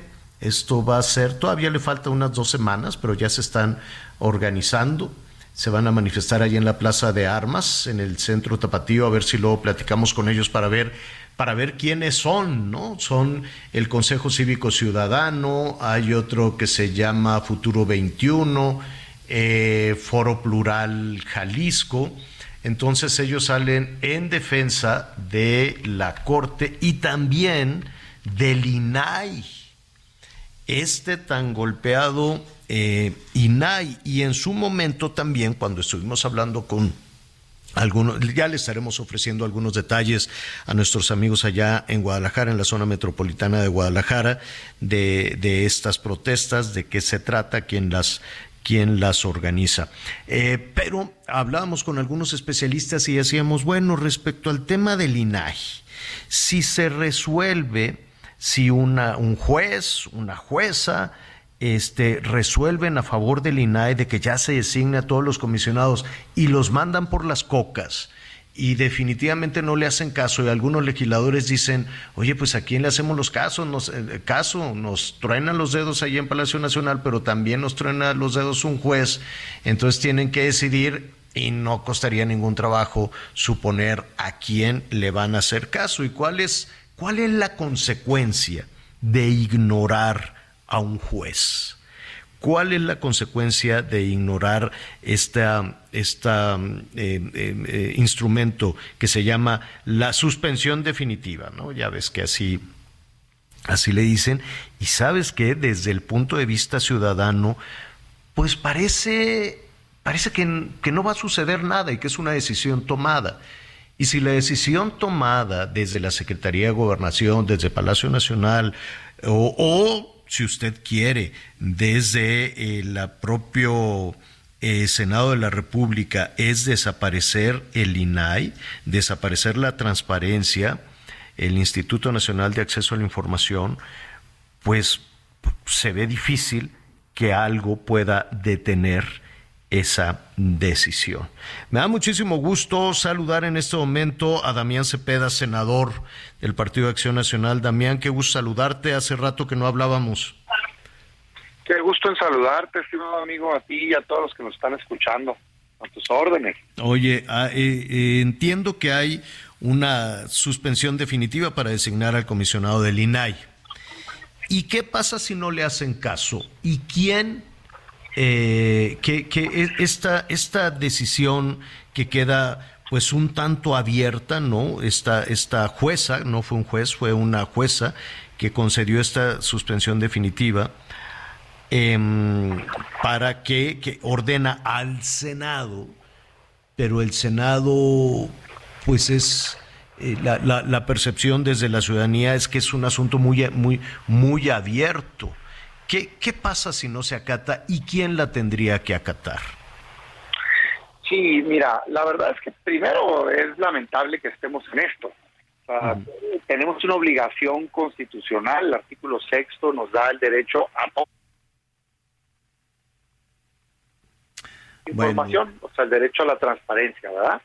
Y desgraciadamente, en este caso el gobierno, Morena, han evitado que podamos tener integrado este órgano que es el INAI, que ya voy para lo que me dices, en donde pues ese órgano es el que nos hace posible que tengamos ese derecho. O sea, si un gobierno, vamos a suponer, tú le pides información de cómo se gastan tal o cual dinero y no te la quiere dar, este órgano es el que te defiende y te garantiza ese derecho a la transparencia. Pero resulta ser que para funcionar necesita tener cinco de siete integrantes y hoy tiene cuatro. Y pues no ha querido Morena en el Senado, nombrarlos y los necesitamos a ellos porque se nombran por dos terceras partes. Muy bien. Se nos fue. escuchando? Ah, perdón, Damián, se, se, nos cortó, se nos cortó un poquito ah. la comunicación. Eh, nos, después del contexto que nos dabas, ahora sí, adelante. Sí, te digo que hay un consejo consultivo ciudadano en el INAI este, y ellos metieron una serie de amparos. Entonces hoy ya va, no una, sino varias veces que una juez le dice al Senado, oye, haz tu chamba, si no es, si no es capricho, pues tienes una obligación constitucional de nombrar, nómbralos. Y si no te voy a multar, es lo que les ha dicho ahora. El Senado, creo yo que mal asesorados, los legisladores de Morena, piensan que no les puede pasar nada si le siguen sin hacer caso a la juez. Yo soy abogado, Javier, y les digo un consejo, asesoría que no causen horarios gratuitos. La verdad es que la, ley de amparo es bastante dura. Y si tú no le haces caso a una resolución, como por ejemplo la que, que estás informando que ya se dio, de la suspensión definitiva, si no le haces caso, te pueden desde amonestar, multar pero también te pueden destituir, Javier. Entonces, yo les diría a los senadores y senadoras de Morena que dejen de estarle haciendo caso al presidente cumplan con lo que les ordena la Constitución, garanticemos el derecho a la transparencia a los mexicanos y de paso se eviten andar llorando después porque los hayan destituidos. ¿Qué creo que va a pasar? Creo que esta juez se le va a agotar ya la paciencia, es claro que Moreno no le está haciendo caso y creo que en una siguiente notificación nos va a decir, oigan senadores, o nombran ustedes antes de esta fecha o nombro yo y además te voy a destituir. Por supuesto aquellos que no estén haciendo caso. Nosotros, por ejemplo, cada sesión metemos un escrito pidiendo que se haga el nombramiento, pues para que quede claro que estamos en la mejor disposición de cumplir y que no es por nosotros que no se está dando acceso a información a la gente. Entiendo la amonestación, o sea, entiendo una llamada de atención, entiendo el tema de la multa, que pues difícilmente no sé si la tiene que pagar este cada ciudadano o la pagan o, la pagamos los contribuyentes, pues, ¿no? O sea, la multa, no, de, cuánto sería la multa más o menos? Depende, o sea, la propia juez al estar incumpliendo pone pero lo que yo te quiero llamar la atención, Javier, es, ah, y a quien nos está escuchando, es que ya van como tres notificaciones, entonces va escalando, ¿no? Yo creo sinceramente que lo que sigue ya muy pronto es que la jueza diga, muy bien, pues ya me quedó claro que no me haces caso y creo que de ahí van a derivar dos cosas, Javier. Primero, que la juez haga lo que el Senado tiene que hacer. O sea, que la juez diga, es que tú no puedes dejar al órgano sin funcionar porque eso implica que los ciudadanos no tienen derecho a transparencia como dice la Constitución que debe ser. Entonces, imagínate que un juez permita que todos los mexicanos nos quedemos sin derecho a la transparencia, no más porque Morena no quiere nombrar. Pues claro que no. O sea, finalmente creo que han estado dando oportunidad de que el Senado lo haga, pero creo que al final lo va a hacer, como ya en otras ocasiones ha dicho eso, ¿eh? No creas que lo estoy inventando yo. En otras ocasiones ya nos han puesto un plazo de decir, si no cumples aquí lo voy a hacer yo. Yo creo que eso sigue, Javier. Y sí creo que va a haber una sanción para senadoras y senadores que se prestaron a esto. Imagínate nada más. Dos cosas. Dos cosas, Damián, perdón. Si no lo haces tú, lo voy a hacer yo. ¿Tiene esas posibilidades un juez, una jueza, o es un asunto que escalaría de nueva cuenta la Corte y con las consecuencias de decir te estás metiendo en un terreno exclusivo del poder legislativo? No, yo sí creo que el juez puede sustituir. Por supuesto que no, no es que esté escrito tal cual, pero para garantizarle a los ciudadanos, sí, sí creo que lo puede sustituir. Y de hecho, hay antecedente en donde la Corte nos había dicho en un nombramiento, si no nombras, voy a nombrar yo, ¿no? Entonces, hay otro procedimiento también ante la Corte, Javier, que ese está por resolverse. El INAI así como esto que te acabo de decir era el Consejo Consultivo, unos ciudadanos diciendo, oye, nos están dejando sin eh, derecho a la transparencia, el INAI también ya hizo lo propio e impugnó ante la Corte. ¿Qué pide el INAI? El INAI dice, oye, ya sé que la ley dice que tengo que tener cinco comisionados para funcionar, pero ¿qué crees? El Senado no ha querido nombrar, entonces te pido permiso, Corte, para funcionar con los que tengo, ¿no? Pues claro que la Corte le debe decir que sí, pero para nuestra pésima suerte del país, le turnaron ese asunto a una ministra que ha sido muy subordinada del Poder Ejecutivo, que es la ministra Loreto Ortiz. Entonces, en un primer momento esa ministra dijo, no, increíble, ¿eh? Imagínate, dejó a los mexicanos sin el derecho a la transparencia por darle gusto al gobierno. Punto. No, no puedes funcionar con cuatro. Ahí quédate. Y no importa que el Senado no esté nombrando, ni modo aguántate, porque es un absurdo, Javier, pues no.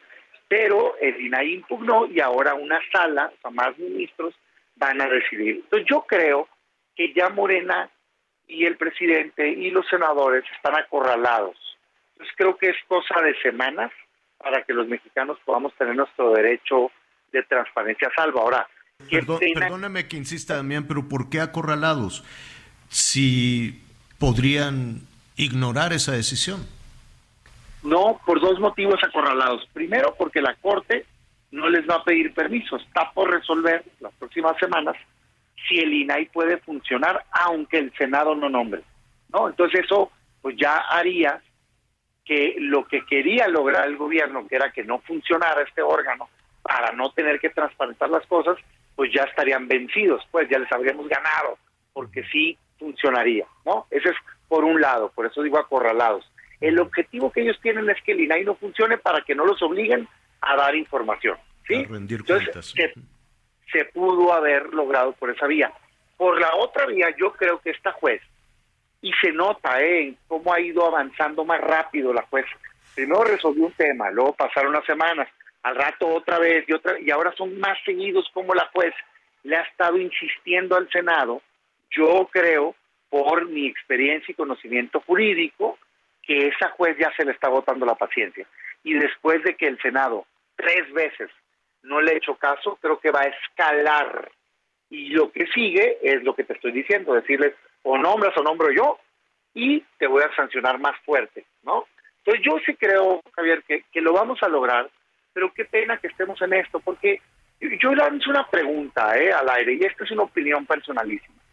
¿Qué gobierno puede estar interesado en que no funcione el órgano que garantiza la transparencia en México? Pues la respuesta es solo aquel gobierno que quiere ser opaco, o sea, solo aquel gobierno que no quiere dar a conocer la información.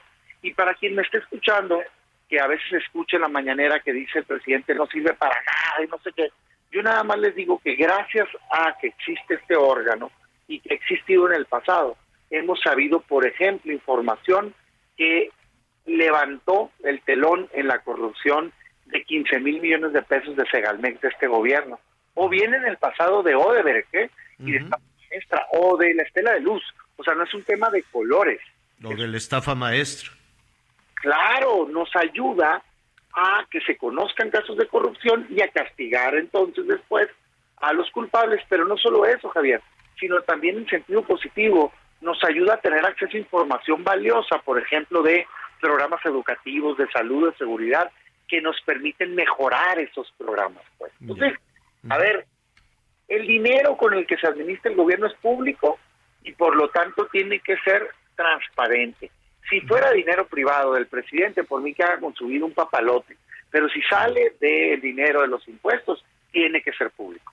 Estamos con el senador Damián Cepeda.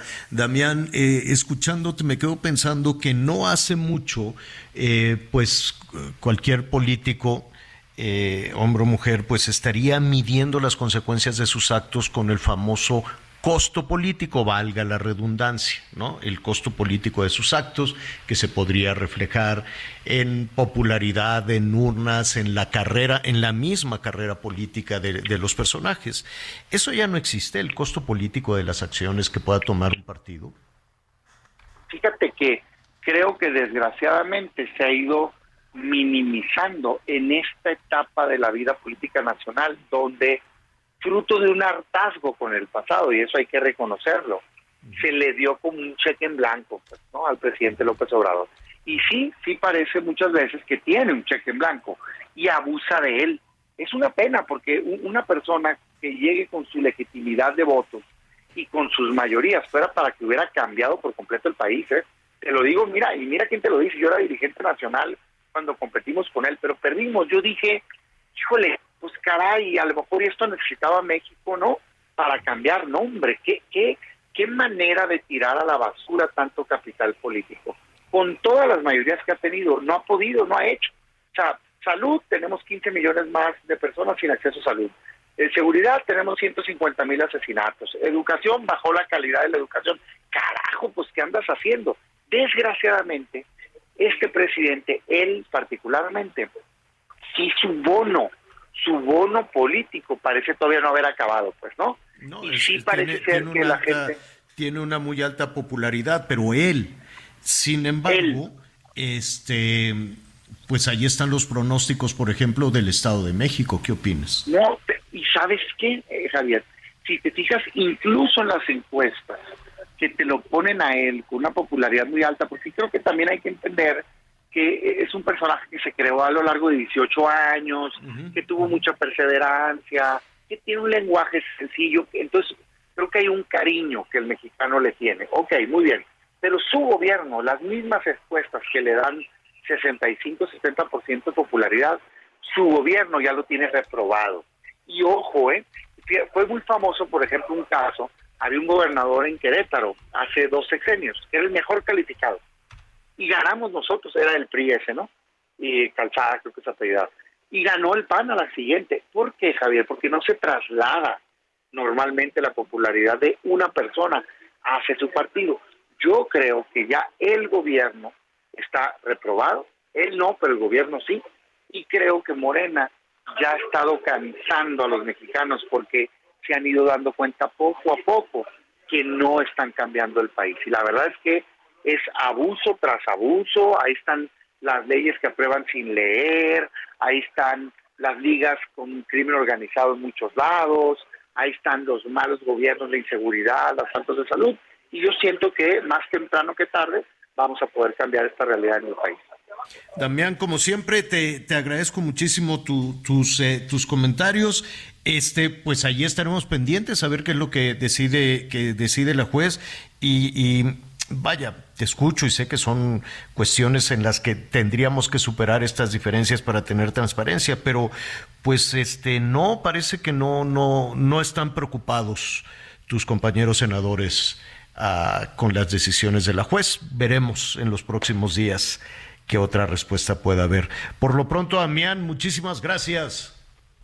Muchas gracias, pero mira, Javier, si no lo logramos convencer políticamente, sí los vamos a hacer que se imponga la ley a través del Poder Judicial, porque tenemos la razón jurídica, así como pasó ahorita con el plan B que se logró tumbar.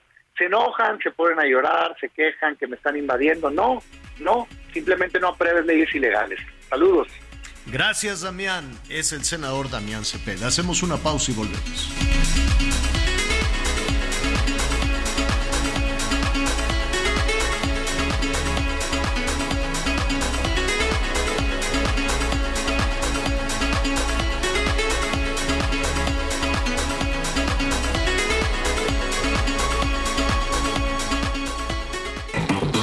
Conéctate con Javier a través de Instagram arroba javier alador Sigue con nosotros. Volvemos con más noticias. Antes que los demás. Todavía hay más información. Continuamos. Las noticias en resumen. Al menos siete personas muertas fue el saldo de una riña durante un festejo del Día de las Madres en el municipio de Leonardo Bravo, en Guerrero. Policías federales y estatales se movilizaron al lugar para atender la emergencia dos presuntos delincuentes muertos y una trabajadora de una gasolinera herida fue el saldo de un asalto en una estación de combustible en Guadalajara, Jalisco. Los asaltantes viajaban a bordo de una motocicleta cuando se enfrentaron con policías y fueron abatidos. Un tercer agresor logró escapar. La Secretaría de Seguridad informó sobre la captura de Axel y Alan, hijos del líder del cártel del Golfo, el Contador. Estos sujetos son presuntos responsables del asesinato, secuestro de cuatro estadounidenses en Matamoros y el asesinato de dos de ellos. Esta madrugada fue encontrado un joven colgado de un puente peatonal ubicado sobre el bulevar Luis Donaldo Colosio en la colonia Los Cuartos, ubicada en el municipio de Naucalpan, Estado de México. De acuerdo con las primeras versiones, pudo tratarse de un suicidio. Descubre el soporte ideal para un sueño saludable toda la noche.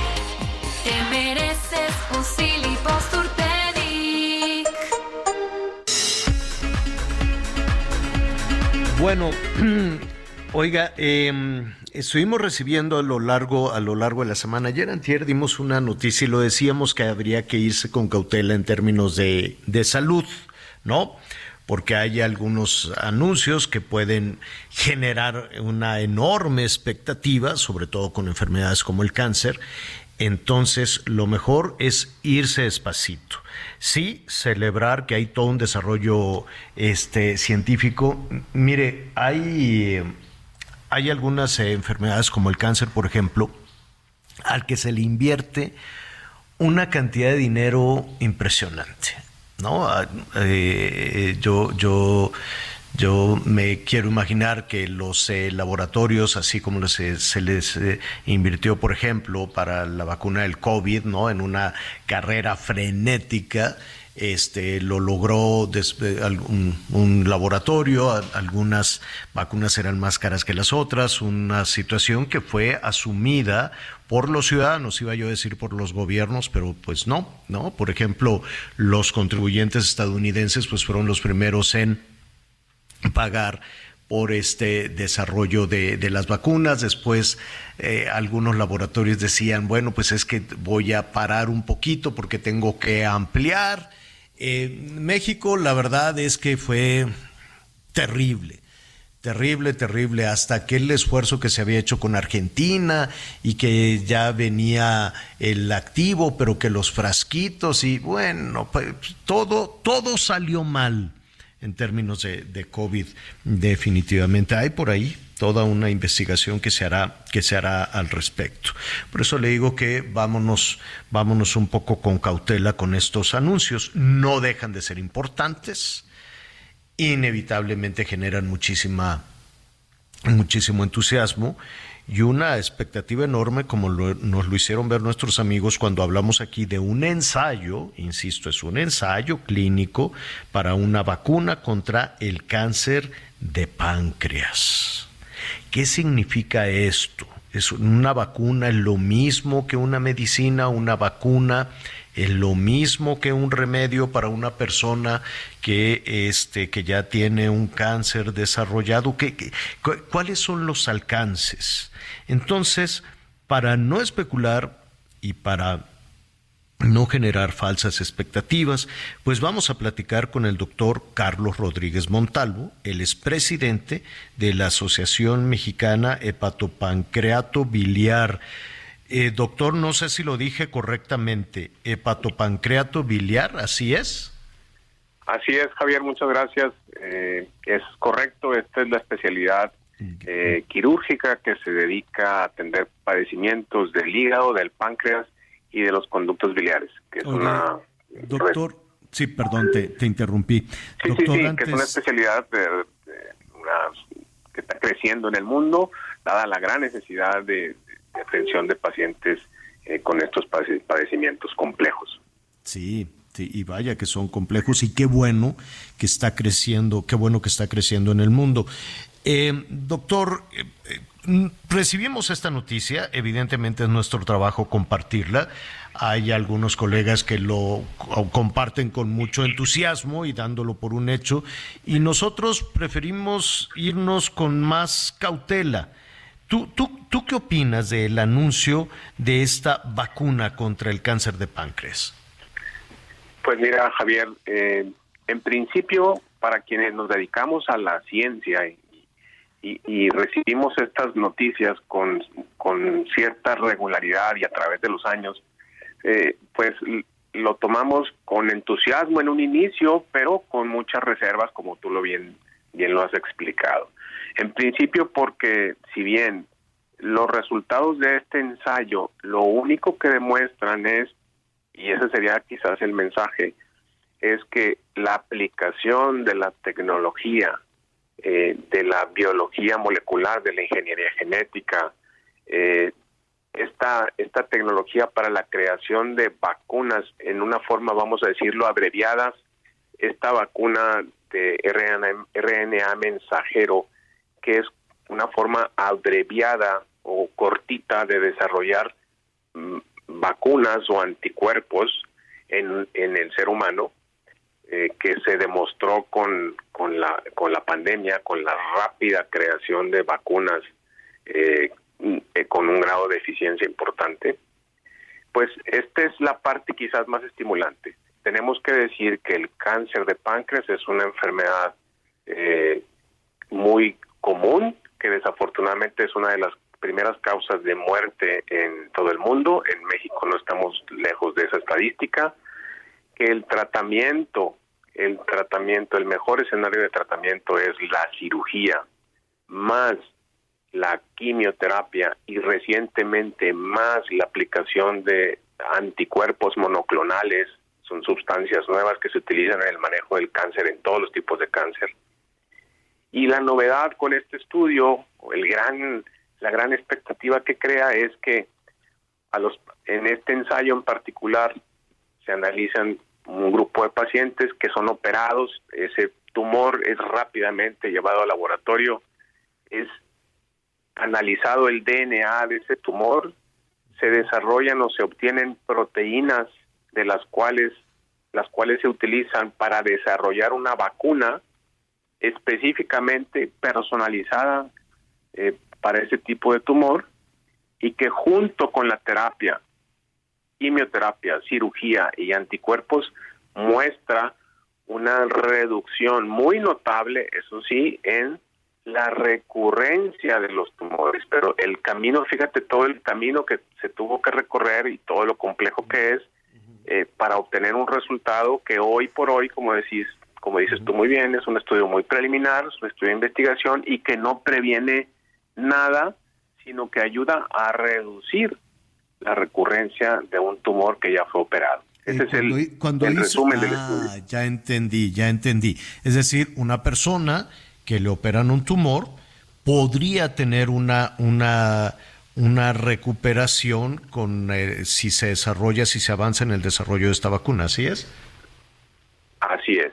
Es un factor que contribuye particularmente en este tipo de cáncer, el cáncer de páncreas, que tiene una recurrencia muy alta, aunque a mí me operen de un cáncer de páncreas el mejor cirujano que existe aquí en México, que no hay uno, hay varios, y te puedo dar nombres, me opera muy bien, me va muy bien, me recupero muy bien, me dan quimioterapia, pero a pesar de todo, la biología, la historia natural del tumor es que me va a recurrir O sea, que Casi vuelve, en el que, que 80%. regresa, que regresa. Y con esta, con esta vacuna, a ver, a ver, corrígeme si, si me equivoco, doctor. Esta vacuna no es una cura, no es una medicina. Esta vacuna ayudaría a que, retirado el tumor, puede ayudar a que no regrese.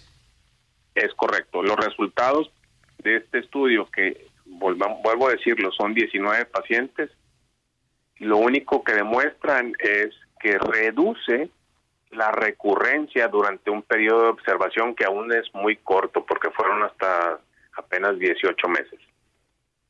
Bueno, eh, tú, tú, Sin embargo, como te digo, es un eh, los el, el diseño del estudio, los recursos de ingeniería molecular, eh, la integración de los grupos multidisciplinarios es lo que es muy ex- ex- estimulante. Es la forma como los pacientes se deben de tratar en la actualidad.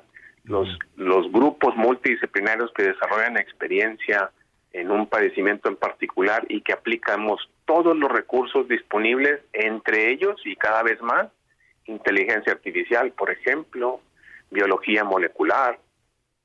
Son terapias que hoy ya se aplican en la vida real, en nuestra práctica diaria, y que sin duda alguna han sido los, lo que nos permite ir eh, mejorando los resultados Oye, de eh, de- tratamientos. Estamos platicando con el doctor Carlos Rodríguez Montalvo.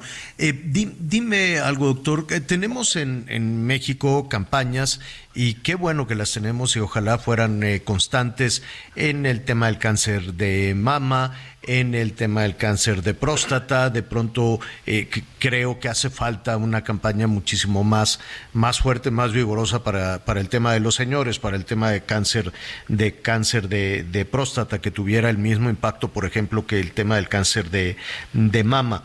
Esto significa que, que el cáncer se puede curar si se detecta a tiempo, ¿así es? Sin duda, cada vez más hay tipos específicos de cáncer que hoy se pueden curar. Y curación, estamos hablando de un- una supervivencia libre de enfermedad que rebase cinco años o más. Eso desde el punto de vista oncológico es lo que definimos cura como curación, es decir, eh, a mí me operaron de un tumor, ya tengo cinco años y no tengo ninguna manifestación de actividad de la enfermedad y no necesito ningún medicamento y yo estoy haciendo mi vida normal. Eso es lo que definimos en, en palabras llanas como curación. Eh, y entre más tiempo pasa eh, el, el- el paciente libre de enfermedad, por supuesto que su sobrevida es mayor. Pues estaremos atentos a, le vamos a dar seguimiento en nuestra tarea, ¿no? Lo que a nosotros nos corresponde como medio de comunicación, le vamos a dar seguimiento a este ensayo, este ensayo clínico, esta buena noticia. Yo me atrevería a decir, doctor, que si los laboratorios, que si las revistas científicas, el mundo científico se atrevió a lanzar esta noticia, es porque este, son optimistas, ¿no? Entonces, vámonos despacito, pero sin perder el optimismo de que se pueda, de que se pueda llegar a buen puerto. Eh, en cuanto logremos tener más eh, información de todo esto, te vamos a estar dando lata, ¿qué te parece? Con muchísimo gusto y ustedes pueden, al, al público les pueden, pueden ustedes accesar nuestros nuestras redes sociales, la- la- las páginas científicas o la página de la sociedad tiene mucha información para pacientes con respecto al cáncer de hígado, cáncer de páncreas, factores de riesgo, cuándo me tengo que revisar, me debo de preocupar, mi papá tuvo cáncer de páncreas, Va, me debo o de preocupar. Hay mucha información al respecto, les invito a que nos, nos visiten. ¿Cuál es, cuál es el, el portal? Así se llama, así se llama amhpv.org, eh, es la Sociedad Mexicana de Parto Pancreato Biliar. Hay una parte para el público en general que puede ser consultada y con mucho gusto, igual estamos a sus órdenes, Javier, Ah. para ti y para el público que nos escucha. Gracias, AMHPB. Este, sí. Punto org, org punto mx. Oye, y dejaste abierta ahí una puerta, Carlos, que si no tienes inconveniente te buscamos la próxima semana.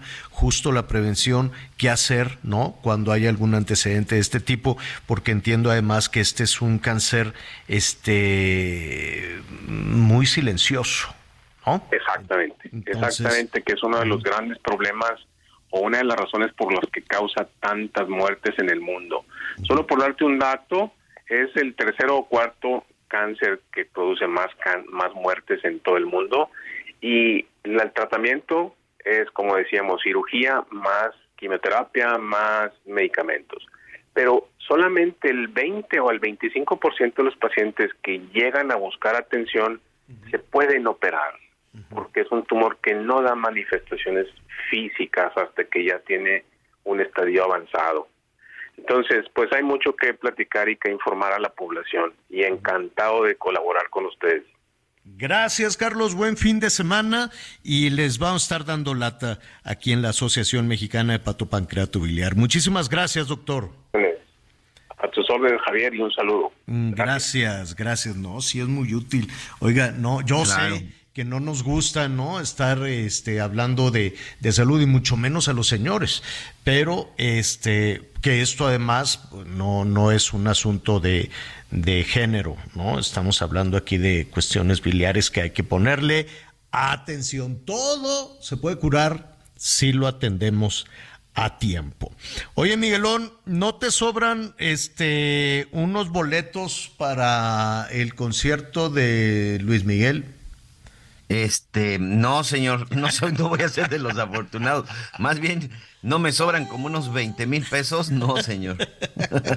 ¿Cómo 20 mil tú crees que eso va a costar? ¿No ha salido, ya, ya, ya habrá salido de la lista? No.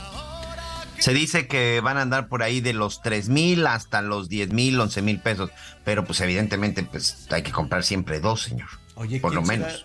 Y eh, yo, yo sé que, por ejemplo, para este, ¿cómo se llama? Black, Blackpink o todos estos grupos, pues va la muchachada, si está el concierto, por ejemplo, van los niños, las niñas, si va a, a este, ¿cómo se llama? Ay, se me va, que es ahorita la, la novedad de Jalisco, hombre, que canta la de ella baila sola. Peso Pluma. Eh, Peso Pluma, pues también pueden ir muchos niños, muchas niñas. Tiene mucha audiencia infantil y juvenil Peso Pluma, muchísima. Lo cantan en las piñatas y todo. Pero el público de Luis Miguel no, no, no, no sé si sigue siendo también infantil, juvenil. ¿Cómo le dicen? No, yo- Adulto no, yo contemporáneo. Sí, yo creo que sí, aunque también este, hay muchos chavos, y chavos hablo de entre los 20, 30 años, menores de 18 sí, definitivamente creo que no. crees? Pero, Pero, 20, luego- pero luego lo ven como retro, así también, ¿no? ¿O, o no? Pues no sé, pero no es tan sencillo. Fíjate que aquí me están diciendo precisamente nuestro amigo Isaías Robles que 16 y 17 de mayo van a ser precisamente la, la preventa de boletos para el concierto de Luis Miguel. 16 y 17. Así es. Bueno, no, pero ya dicen cuánto cuestan o no. No, todavía no. Todavía todo eso es un, un- todavía es un misterio, pero tentativamente lo que sí que este sí se presenta en la arena de la Ciudad de México, ¿no? Yo estaba esperando la comunicación con Nayeli y ya la tenemos. Nayeli Ramírez, ¿cómo estás? Editora de la sección espectáculos del Heraldo. ¿Vas a ir al concierto? Hola Javier, hola Miguel. Pues en eso estamos porque los boletos están. Fíjate que se filtró de la Arena Ciudad de México una publicación en la que ya ponen desde 1340 a 11.860 los boletos de Luis Miguel. Después esa publicación desapareció, pero los que pudieron captarla, pues ya está ahí el pantallazo, entonces vamos a romper el cochinito Pero, precisamente. pero estoy ¿por qué la quitaron? ¿Por qué la quitaron? ¿Irán a subir los precios?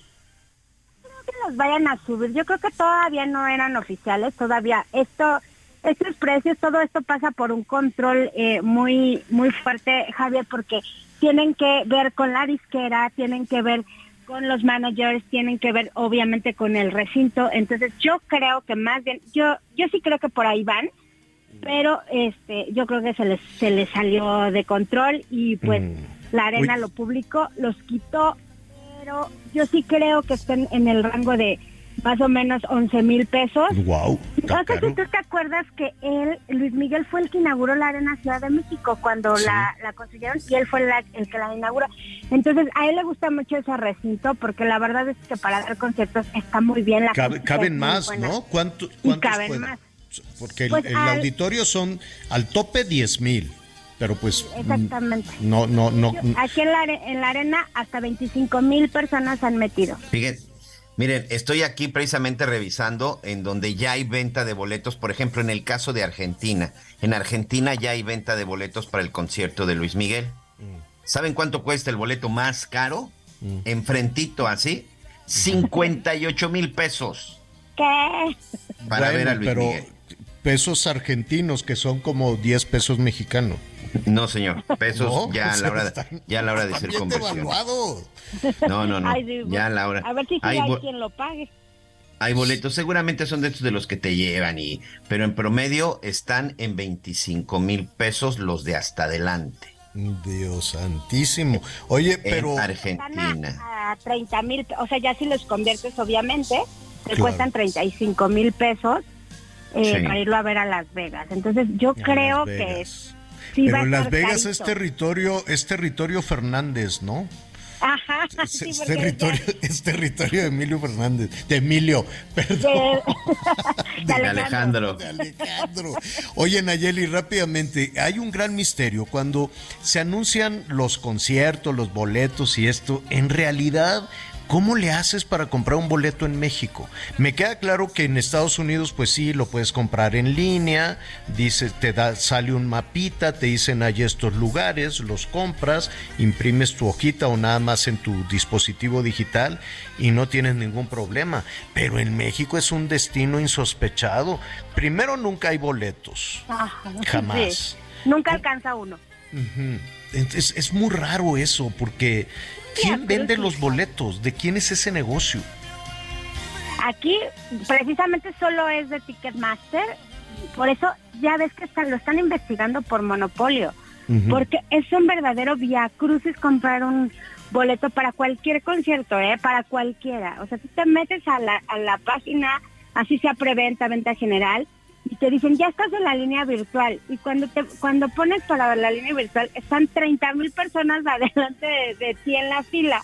Nunca voy a comprar un boleto, ya se llenó el auditorio, ya se Digo, llenó lo vas a comprar carísimo en la reventa. Claro, es que eso es lo malo, porque la opción que te queda es eso, ir a la reventa o ir a las páginas que no son oficiales o ir a las redes sociales. Sí ha sido un verdadero via crucis ahora que ellos tienen este monopolio de boletos. Por ejemplo, yo compré para Depeche Mode, todavía no, te, los, no tengo los boletos, los compré hace meses y no he podido recogerlos porque tienen que pasar una autorización, que te validen y te avisan hasta después de seis meses que ya los puedes recoger. El concierto es en septiembre, todavía falta, Pero sí es como una incertidumbre, ya estás como en el limbo de si voy a tener mis boletos, no los voy a tener. Entonces, la verdad es que creo que ahí el, el sistema de las autoridades o no sé quién tiene que hacer algo porque si es muy feo que, que de repente te digan, no, no validaron tu pago y te quedes sin boletos para tu No, qué horror, qué horror. Oye, íbamos a hablar de la Sasha Sokol y de todo eso. Bueno, rápidamente, ¿qué opinas de esta sentencia eh, y en todo este, todo este caso que siguió Sasha este, contra Luis de Llano? Pues mira, la verdad es que creo que, que para, para la época que estamos viviendo, pues fue una gran noticia para Sasha y pues un apoyo total para ella como mujer. Eh, creo que eh, ella vivió una época bien difícil, ¿no? Cuando era chiquita, eran cosas, eh, pues no, no, como esa conciencia de que ella era una menor de edad y, y pues las familias lo permitieron y creo que se pasó, eh, se pisotearon muchos derechos humanos en esa época. Ella ahora que es consciente que eh, lo hizo y pues vamos a ver qué, qué resolución le dan porque creo que solamente ahorita él va a tener que dar una disculpa pública. ¿Qué, qué significa que- disculpa pública? ¿Tiene que ir ahí al Zócalo? No, creo que en este momento como ya vivimos tiempos de tecnología, le van a Ah. permitir hacerlo en redes sociales. O No, también no podrían- tendría que ir al mismo programa donde se detonó todo esto. Hasta el momento no, no hay esa, esa instrucción, pero no creo, yo creo que más bien, aparte no creo que a él le, le agrada otra vez volverse a exhibir y, y que esté ahí en un programa, que sí había, que sí hay posibilidades de que lo hagas así, de que lo hagas como, como en un Digo, al final de cuentas lo que más duele, lo, no, no lo que más duele, la sanción eh, primordial, independientemente de una cuestión económica y todo esto, es precisamente el, el que el resto de la sociedad te señale como un infractor, como que cometiste algo indebido, ¿no? Exacto, sí, eso yo creo que es lo que Ujú. lo peor que te queda ahí, ¿no? Porque Ujú. él ya pues está señalado, también tiene familia y pues fue declarado culpable y, y como dices, independientemente de que le que le monten una multa y que la tenga Claro. que pagar, pues eso es lo de menos. La verdad es que la acción ahí queda y él, pues sí, ahorita él no sé cómo esté de trabajo. Te estaremos leyendo y te estaremos viendo en la sección de espectáculos en todas las plataformas, Nayeli, porque ya se nos vino el tiempo encima. Muchísimas gracias. Gracias a ustedes, que tengan bonito fin de semana. Gracias, igualmente Miguel Aquino, qué rápido. Vámonos. Señor, ya. se nos fue bonito fin de semana para todos. Vámonos por un ceviche corriendo. Gracias. Yo soy Javier Alatorre. Lo escucho. Gracias por acompañarnos en Las Noticias con Javier Alatorre. Ahora sí ya estás muy bien informado.